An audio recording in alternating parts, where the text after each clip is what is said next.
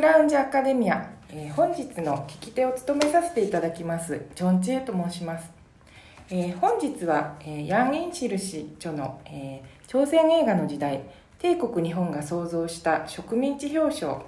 え2022年法政大学出版局より出版された著書についてお話をしていただきます、え本日のゲストの、えヤン・インシルさんは韓国の、えチェジュ生まれ、えー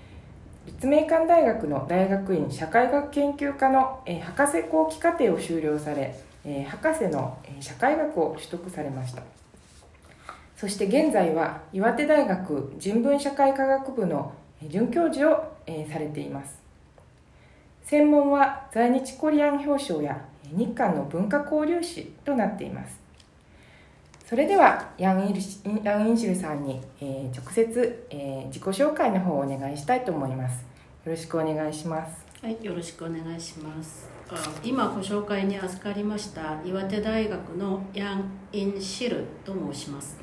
えっと、今紹介の内容にもありましたように立命館大学大学院社会学研究科で博士論文を書いております。でそのですね博士論文のテーマが戦後日本の映像メディアにおける在日表彰というものでした、まあ、戦後日本の中で、え作られた映画ドキュメンタリーそして、えテレビ番組における在日表彰というものがどのような変遷をたどってきたのかという内容でした。でその後ですね京都大学人文学研究所において植民地朝鮮の映画と帝国日本というものをテーマにして、えー、研究をしてきています。で、えー、この時に取り組んだ研究が今回の本の土台になっております。で博士論文では戦後に絞ってですね在日表彰という問題に取り組んできたんですけれどもやはりあの戦後だけでは語りきれないものがありまして、まあ、戦前との連続性の中で捉えないといけない問題があると、まあ、例えばその映画人のネットワークとか、まあ、表彰といってもですねあの戦前内地日本における朝鮮人や朝鮮へのイメージというものが、え、戦後もあるんじゃないかなというふうに思いましてですね、え、この研究をするようになりました。はいありがとうございます。えっとまあ、今あのお話しされたようにですねもともとはあの戦後の、まあ、在日コリアンの表彰について、えー、研究をされていたのがあの、まあ、植民地の、えー、植民地時代ですね戦前に関してもあの、まあ、必要を感じたというかその連続性について、うん、えー、まあ、あの感じられて、えー、今回はあの植民地の、えー、時代の朝鮮映画の方にあの焦点を当てられたということなんですけれども、あのまあ、この本をですねあの実際に、えーとまあ、かなりの分量でですねあの大著になってるんですけれどもこちらの本をあの、まあ、書こうと思った、まあ、きっかけというか経緯などがございましたらあの、えっと、ちょっと重複してしまうかもしれないんですけれども教えていただければありがたいと思います。そうですね。あの戦前のその日本における在日表彰というものをやりたいと最初に思った時に、えー、一体何から手をつければいいか。あ本当はちょっと途方に暮れたところもあったんですけれども、まあ、ちょうどタイミングよくですね、えーと、韓国映女資料院というところから依頼されて、えー、戦前日本、まあ、いわゆるその内地で発行された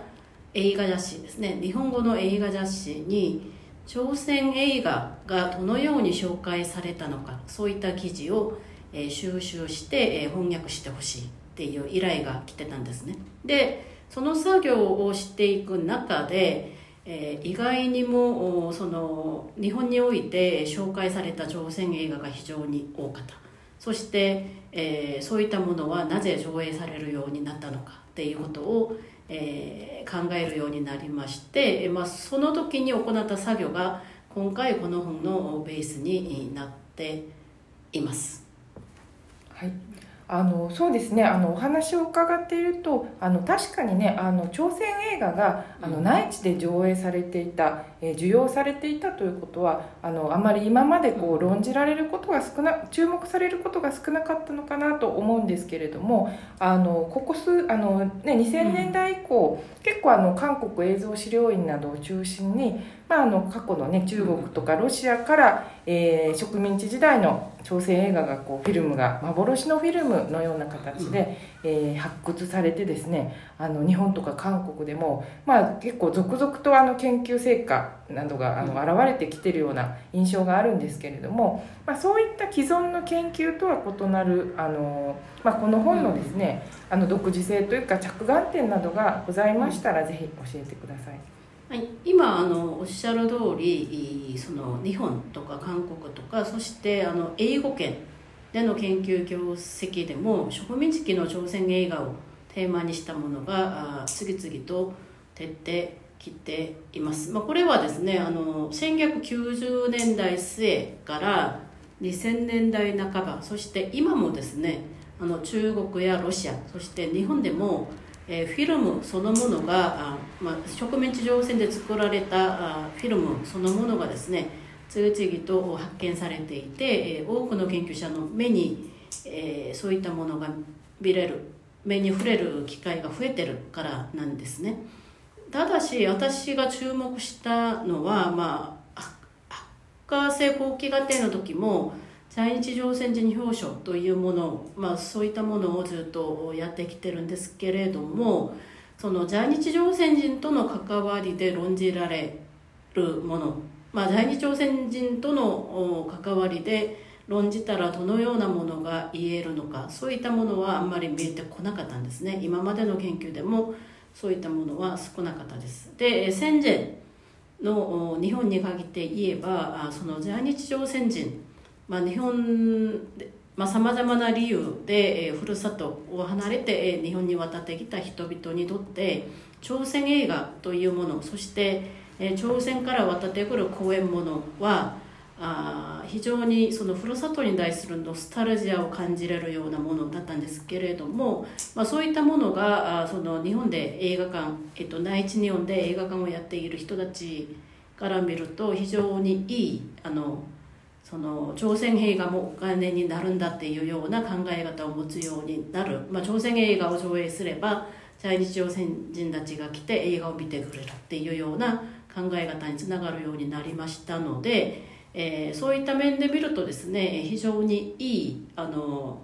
観客として在日朝鮮人が位置づけられてました。ただですねえー、っとまあ、これはあの2019年に、えー、っと名古屋大学の藤木先生が出した「えー、映画観客とは何何者か」っていう本でちょっとヒントを得てるんですけれども、まあ、観客映画を見る観客というものがあただの受けてただあの受動的に映画を見るだけではなくてですねあの主体的に社会を構成する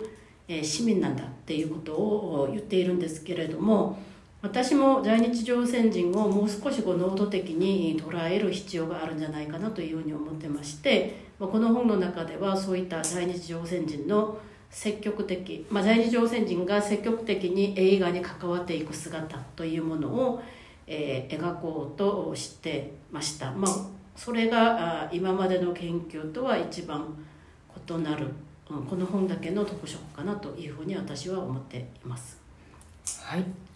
あの確かにあのお話を伺っているとですねあの今回の、えー、ご著書の中ではですねやはりあの朝鮮映画とのと、えー、在日朝鮮人との関わりやあるいはあのこの対象としている時空間がですねやはりあの帝国日本といった、えー、大きな枠組みの中で論じられているということであの読み手、まあ、こちらの日本語であの書き下ろしとかも、あのされているということであの日本語圏の読者にとっても、まあ、非常に分かりやすい内容になっているなと思うんですけれどもこちらのサブタイトルですねあの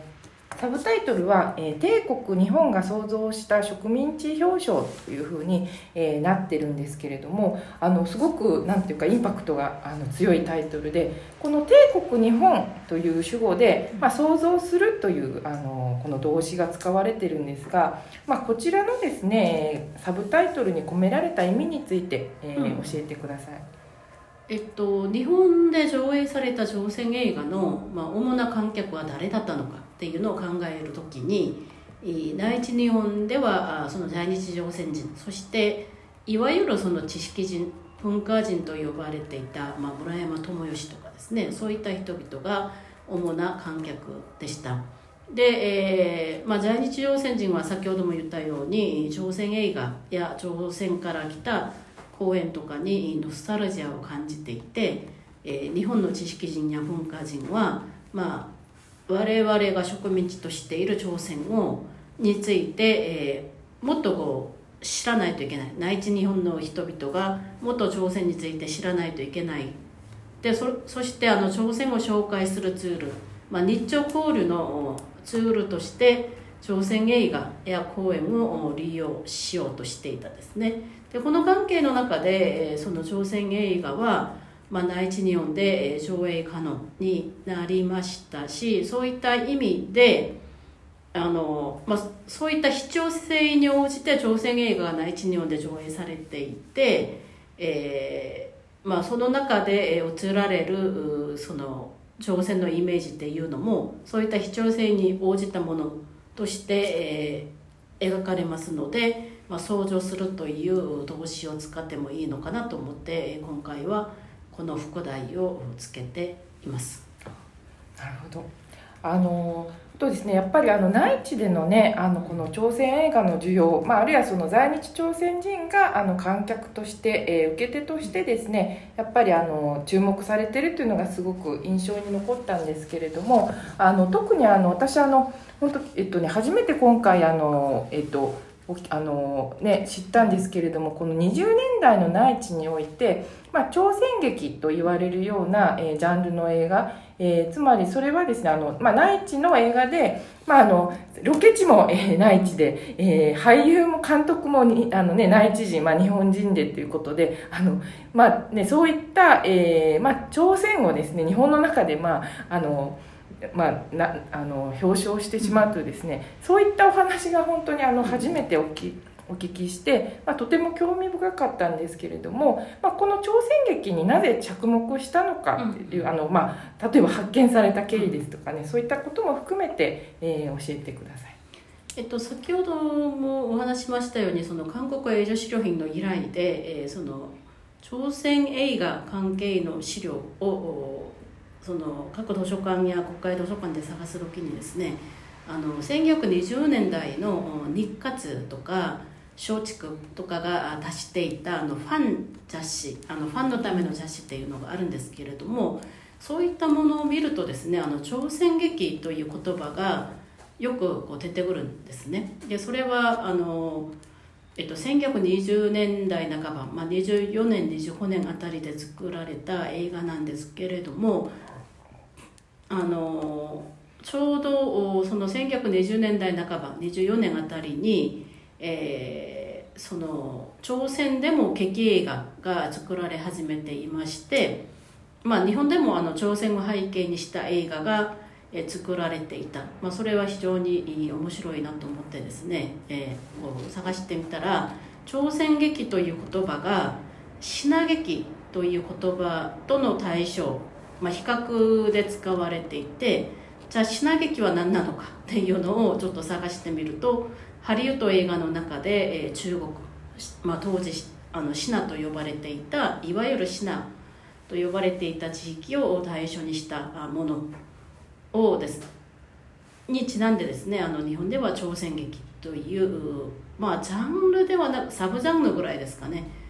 っていうのでこういった映画類の映画が56本ぐらい作られていてえー、朝鮮劇と呼ばれてました、まあ、ただあの朝鮮に撮影に行くようになるのは1930年代以降なのでこの朝鮮劇はあ日本国内で撮影されていて、えー、そこであの朝鮮とかを背景にしてこう描かれるとですね在日朝鮮人がエキストラとして、えー、参加したりする風景もありまして、まあ、ここでも在日朝鮮人との関わりが少しは語れるかなというように思いますただあの品劇との関係においてはちょっとこれ今後の課題でもあるんですけれどももう少し深くその探る必要があるのかなというふうに思います。あのやはりこういったですねあの他者あのコロニアルな他者とかですね、うん、外国人とかですね、まあ、そういった他者表彰というのはあの今でも、えー、非常にあの、まあ、重要な、えー、テーマとしてですね、えー、研究が続けられているわけなんですけれどもあの今から100年ぐらい前からすで、えー、にそういったあの、まあ、他者をあの、ね、映画の中で表彰してしまうというこあの試みがなされていたというのは、えー、非常に興味深くてあの勉強になりました。そうですねあのあとですねこれにも少し関連すると思うんですけれどもあのこの本にはあの結構あの朝鮮のローカリティというのがテーマにあの、まあ、つまり、えーと、映画の中で、えー、朝鮮らしさを追求する上でですね、うん、あの内地の映画人の、えー、人たちがこうジレンマを抱いたっていうのが、うん、まあ、そういった、えー、のが非常に興味深かったんですけれどもこのあの朝鮮らしさの追求あと内地人のあの内地のあの、ね、映画作りのジレンマについてですねあのもし、えーと、何かこう問題関心を持つようになった経緯とかがあれば教えてください。この問題はあの非常にその植民地政策そのものが、まあ、サイとどうかだったんですけれども映画を見てるとそれがものすごい明確に出ていると思います。で映画においては、まあ、10日よりはいかにこう視覚的にその差異を上手に示すか。それはなぜかというとあの主な観客である在日朝鮮人がこうふるさとへのノスタルジアを感じるためには朝鮮らしさというのを前面に出さないといけない。そして、えー、まあ数少ないんですけれども日本いわゆるその日本人観客にアピールするためにも朝鮮らしさ朝鮮という国はこういうところなんだよっていうことを示さないといけない。しかし植民地政策植民地統治側から考えるとそういった差異をなくしていてこの植民地統治がいかに成功したのか。いかに進んでるのかっていうのを見せるためにはその差異を積極的に消さないといけない。いかに近代化されていかに東京と形状が変わらない場所になっているのかっていうのを示さないといけない。そうするとそこではあの朝鮮語を使ってもいけないしえっと、服装や仕草やその習慣っていうのもいかにこのいわゆるその我々日本に近づいてきてるのかっていうのを示さないといけない。そうすると、えー、それを映画で見せていくとですね。その際がなくなっていくとじゃあ果たして朝鮮でそういったものを取る必要はあるのか。まあ人を会見から区別するのはもうできないので仕草や習慣や言葉でその差異をつけていたのにそれがなくなってしまうと映画人たちが果たして朝鮮まで行って映画を撮る必要はあるのか、まあ、これはですね今も戦後の日本映画の中でもまあチョン・ジエさんがそれこそやってらっしゃる北林谷栄とかもそうだと思うんですけれどもいかにこの差異をつけるかいかにこの在日コリアンらしさっていうのを表彰するかにも関わると思うんですけれどもこの同化と差の、えー、感じその考え方から見ますとですね映画人たちがすると、えー、解決できなかったジレンマの一つなのかなというふうには思っています。まああのその改善させないといけない。直さないといけない。直さ直せないといけないとしていたその対象が映画の中で、えー、足せなくなった後の朝鮮らしさっていうのはどういうふうに足せばいいのか、まあ、これは今もすごい大きなジレンマになってるんじゃないですかね、まあ、この時代からのジレンマかなというふうに思っています。はい。あのありがとうございます。あの今あのねヤンさんの方から言及していただいたあの北北林谷江の、えー、ことはですねあの私自身がねあの関心を持ってあの、まあ、戦後のお話になるんですけれどもあの朝鮮人女性をこう演じるということ。でそれに伴うこうやっぱりあの朝朝鮮のね朝鮮のイメージ朝鮮らしさあの言葉がものすごく伝わなかったりとかですね。あの、まあ、そういったものがどう表彰されてるのかっていうようなのがあの私自身は関心を持って研究を続けてるんですがあのヤンさんのね本を読むと本当にこういったテーマがですね戦前からもうしかも本当に植民地が始まった当初からですねあのずっとジレンマとしてあったということで、えこれは本当に映画研究をする上で、まあ、特に映画というのはあの文学とかですねあの、まあ、他のジャンルの、えー、ものと比べるとやっぱりビジュアルなね、えー、視覚的にあるいは音によってこう差異をあのそれこそ本当に差異をこう作り出さないといけないというのが、えー、あるのであのそういった意味で意味でねあの非常に誇張されたりとかあの、えーまあ、あの非常に興味深いなと思ったんですけれどもあの、まあ、その映画というね、えーまあ、テクノロジーのお話なんですがあのヤンさんのご著書の中でえー、春光伝ですね、あの、チュニャンジョンと言われる、あの、韓国、あの、朝鮮のね、伝統的な物語が、えー、登場してですね、まあ、この、えー、物語が、あの、無声映画からですね、まあ、陶器化されたりとかですね、あの、舞台化されたりとかね、あの、まあ、植民地期の、さまざまな局面においてですね、えー、作品化されていくわけなんですけれども、えー、そのテクノロジーがね、まあ、進化したり、さまざまな試みがなされるにつれてですね、あのななんかもともとあった作品の批判的な視点がこう薄れていってしまったりこう政治的な文脈がこうねあの削ぎ落とされてしまったりっていうね、えー、そういったお話がですね非常に興味深くてあのこれはもう現代の我々からしてもあの非常にあの重要なテーマの一つかなと。えー、思ったんですけれども、えー、こういったまあテクノロジーの変化とこう作品についてですねあのヤンさんが本を書かれながら感じたことなどがあれば、うん、ぜひ教えてください。まあ、あの作品いろんなバージョン、まあ、オペラになってたりそのミュージカルになってたりそしてあの映画史においては新しいテクノロジーが投入されるたび一番最初に制作される素材の一つがこの春光伝チュニャンジャンなんですけれどもまあ、あのその批判的な面が薄れるというかその恋愛物語的な要素だけが生き残るっていう感じになるんですね。で、まあ、テクノロジーの変化っていうのは、まあ、私たちも今あのそのそれこそテその映画館のテクノロジーの変化そして映画上映のそのその非常に大きな変化を迎えていて特にあのコロナ以降ですねあの映画館まで行って映画を見たりするんじゃなくて、まあ、ネットフリックスとかアマプラとかそういったもので家で、えー、映画を見るような環境にいるんですけれども、まあ、こういったテクノロジーの変化っていうのは最初から私たちの身近な存在身近な私たちが映画を見る習慣の中にもう最初からあ慣れたものとして入ってきたかというとそうではなくて最初は非常に不便なものだったんですね。だからネットフリックスとかアマプラもあのコロナのような大きなこうファンダミックで、えー、家にいる習慣が私たちがずっと家にいないといけない。強制的に家にいないといけなくなったっていう状況がなければそんなに早いうちにパートが広まる広まるということはなかったと思うんですね。だからこう最初のテクノロジーの変化っていうのは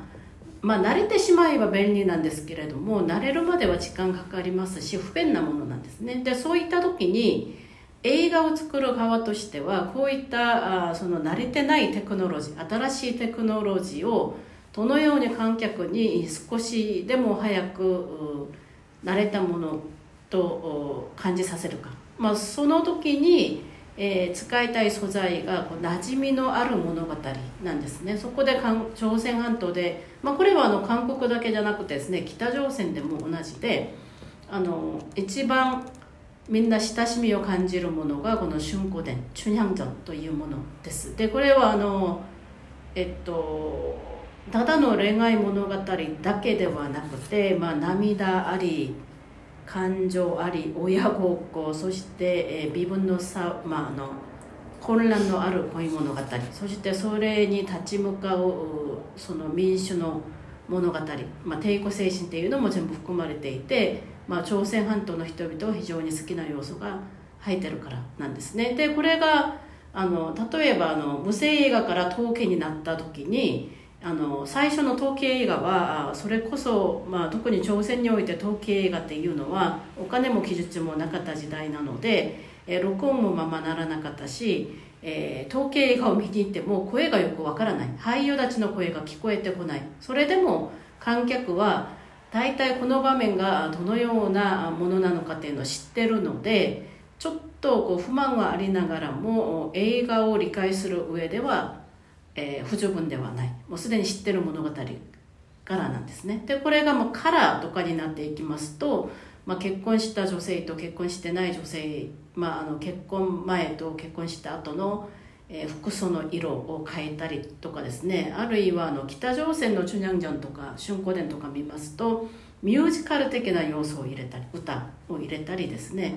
あとその不正腐敗した管理へのその怒りの声とかを映画の中からこう映画の中から観客に伝えたりあの民主の怒り声とかをこう伝えたりする面では非常に、えー、テクノロジーの変化とともにですね観客もその変化をこうすぐ、えー、感じるような形で、えー、変化してきたものだと思います。ただあの日本ではこの春光伝の物語がただの恋愛物語としか受け入れられ受け入れられてないところがありましてですねそこが1930年代の村山智義のこの演劇に対する批判として非常に、えー、朝鮮では批判されたところでもあるかなというふうに思います。あの社会に対する批判っていうのがですねあの日本ではあんまり伝わってきませんでしたっていうのはありますね。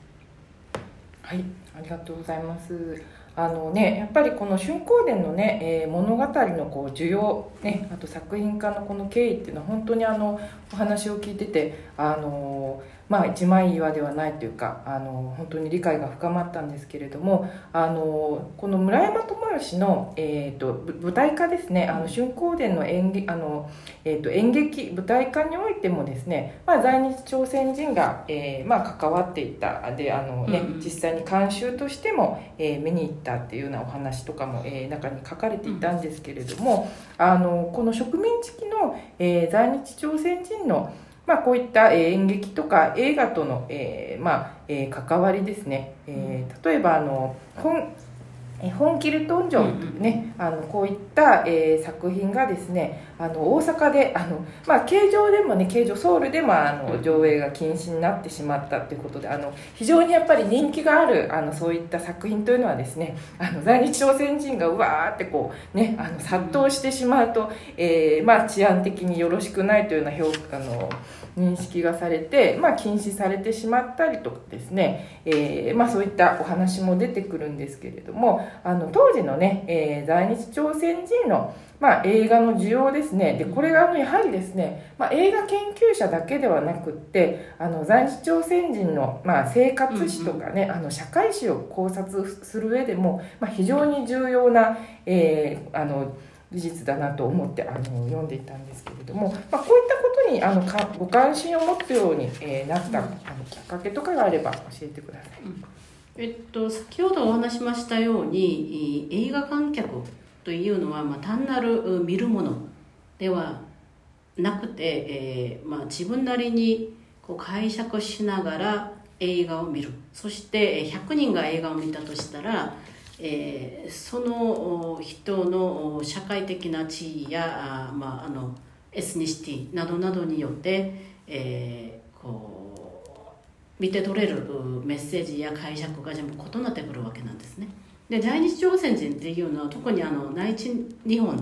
に移入される朝鮮映画の主な観客でしたで朝鮮映画を見るために遠いところからも集まっていたりその映画の入場料がすごい高くても、えー、みんな見に朝鮮映画であれば見に行ってた、まあ、それがだからこう映画館の経営者から見ると非常にいい商売になったということなんですけれども、まあ、その在日朝鮮人の人たちはその祖国の朝鮮ふるさとの風景を見てノスタルジアを感じたりしていたわけなんですけれどもしかもですねその際に彼らはあの非常に目立ち服装朝鮮服を着て、えー、日本の映画館に集まっていて目立つ存在だったわけなんですね。そして映画を見て映画について、えー、しかも朝鮮語で話し合ったりしていたので、えー、植民地統治者たちから見ると非常に目障りな存在だった。そういう観客たちが、まあ、だからこの大阪で、えー、上映禁止処分となったホンゲルトンジャンっていうのはあのその上映禁止処分になった理由の一つとして衛生、まあ、人々がたくさん集まると衛生的に良くなるっていうので中止したっていうふうに言うんですけれども、まあ、このホンゲルトンジャンの話の中身物語のあらすじそのものがですね、まあ、社会制度に抵抗していて、えー、金持ちの家からですね物を盗んで貧しい人々を助ける。ホン・ギルトンという人が主人公でありましてゆくゆく最後はですねあの自分たちの島に向かって理想的な島を作って共同体を作ってしまうっていう結論になっていくんですね。なので植民地統治側から見ると映画の中身も気に入らなかったと思いますしそこに朝鮮服を着て集まってきて朝鮮語で話し合う人々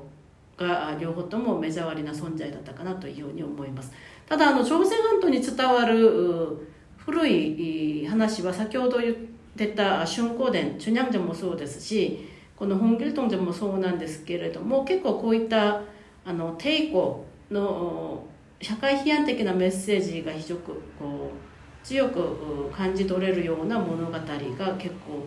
多いのも一つ、まあ、朝鮮半島の物語の特徴なのかなというように思います。ただこのホンデトンについて言えばですね最初は上映許可が出てたんですね。だから上映してから1週間後ぐらいに急に上映中止処分が出たのでこれをめぐっては、えー、非常にその議論があったのとあともう一つはこのホンゲルトンジャンっていう映画を作った人たちがえー、在朝日本人朝鮮に住んでいた日本人の映画人たちだったので彼らがあの日本のですね第一日本のメディアとかに非常に強くそういったこう、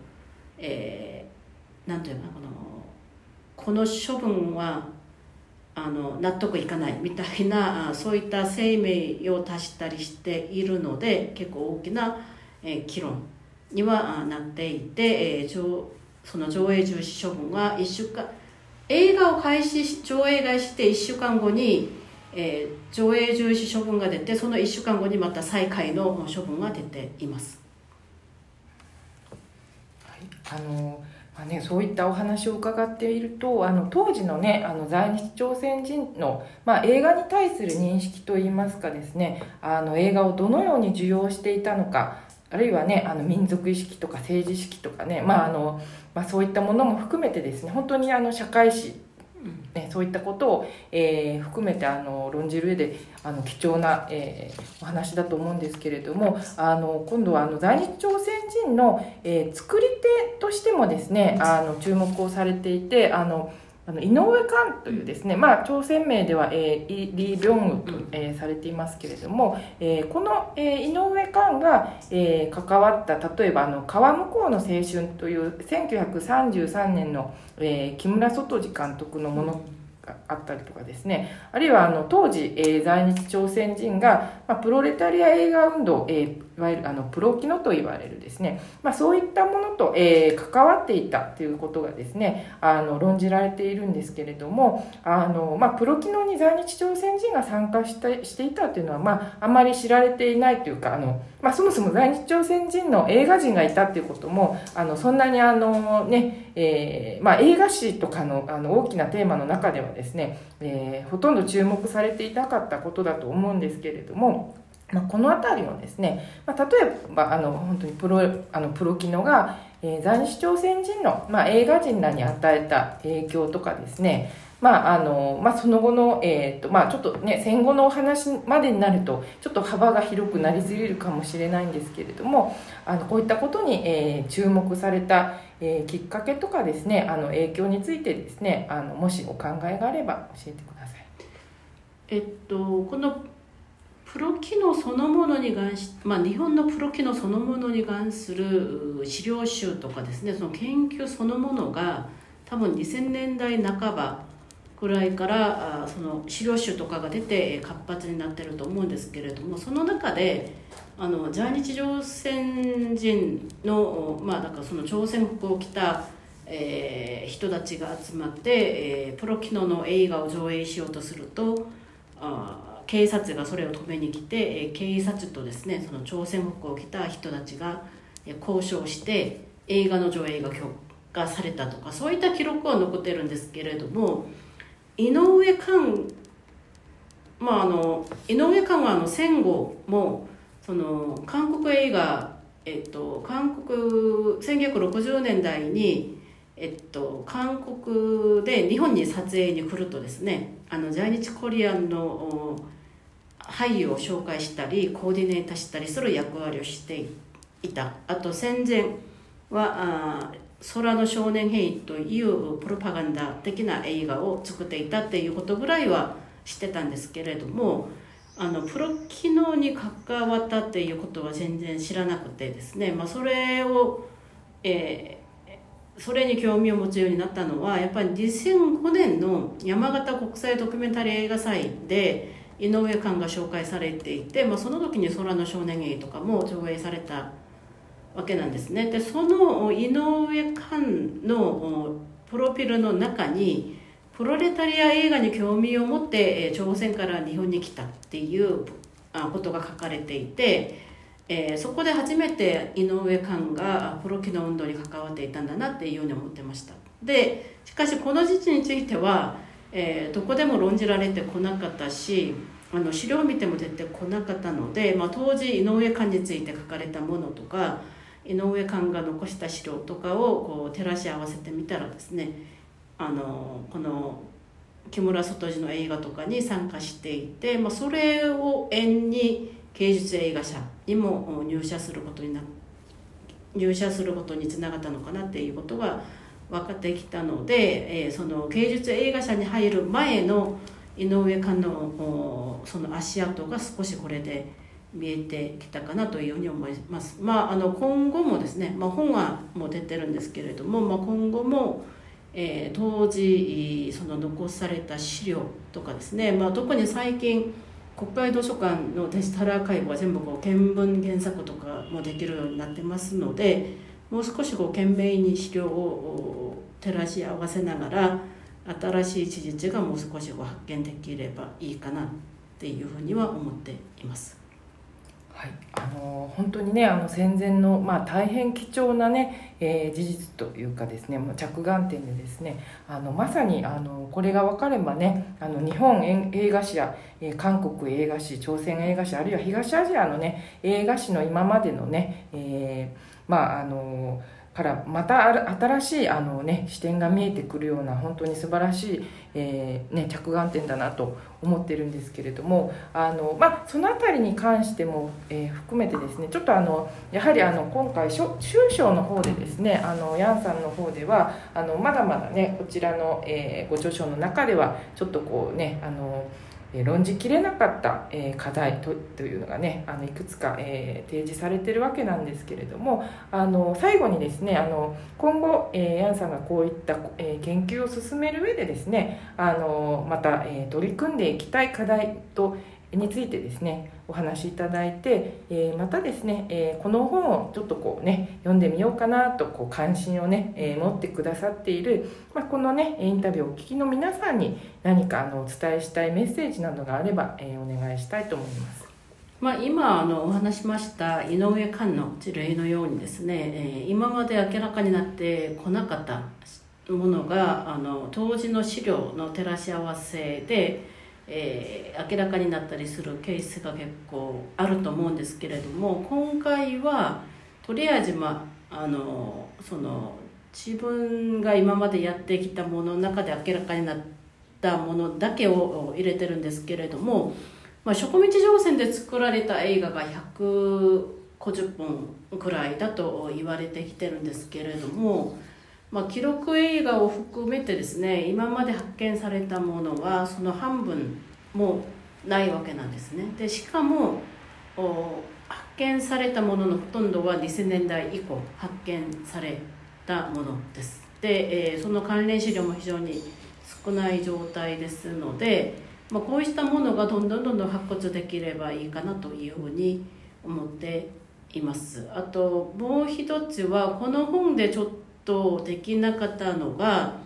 あの先ほどジョン・ジエさんの質問にもあったあの春古伝春ニャンジョンの話にもちょっとあったんですけれどもこのあの社会抵抗的なメッセージが含まれた朝鮮映画が日本に入ってきた時に、えー、そういったあ批判的なメッセージが消えてですね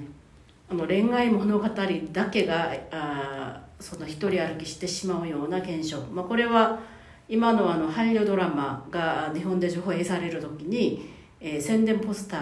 まあ、非常にこう社会批判的なメッセージが強くても、えー、日本国内での宣伝ポスターでは、えー、ピンク色で、えー、男女の恋愛だけが強調されるような形になってしまうとかですね。そういったものが戦前にもあったっていうことにえ今回気づいたっていうところなんですけれども、まあ、そういったものも含めてですね、えー、なぜ日本ではこういったあの朝鮮とか韓国で作られたものが、えー、社会政治批判的なメッセージを抜きにした形でしか入ってこないのかその理由は何なのかちょっと深く探りたいと思っています、まあ、これぐらいでいいんですか？はい、あとあのメッセージですね。えっと今ですね、まああの先ほど言ったようにロシアや中国や日本でさまざまな朝鮮映画を発掘したり関連資料も探していたりですね。あとヤフーオークションとかで 結構こう朝鮮映画関連のグッズが発見されたりも知っています。で、えー、皆さんもですねもう少しこう朝鮮映画植民時代に作られた映画、まあ、もちろん古いんですけれどもえー、これは古いっていう方に限らず今に伝わるところもありますのでこういった資料を見つけた場合には是非私に一声かけていただければ幸いです。よろしくお願いします。はいありがとうございます、えー、あの本日のね、えー、インタビューはあの、ね、この辺りで、えー、終了とさせていただきたいと思いますけれどもあのねえーまたあの今後のね、えー、ヤンさんの、えー、ご研究についてですねあのぜひね、えー、関心をお寄せいただきですねあの本の方もね、えー、ぜひあのね、えー、読んでいただきたいと思います。今日はあの本当に大変、えー、貴重なお話いただきありがとうございました。ありがとうございます。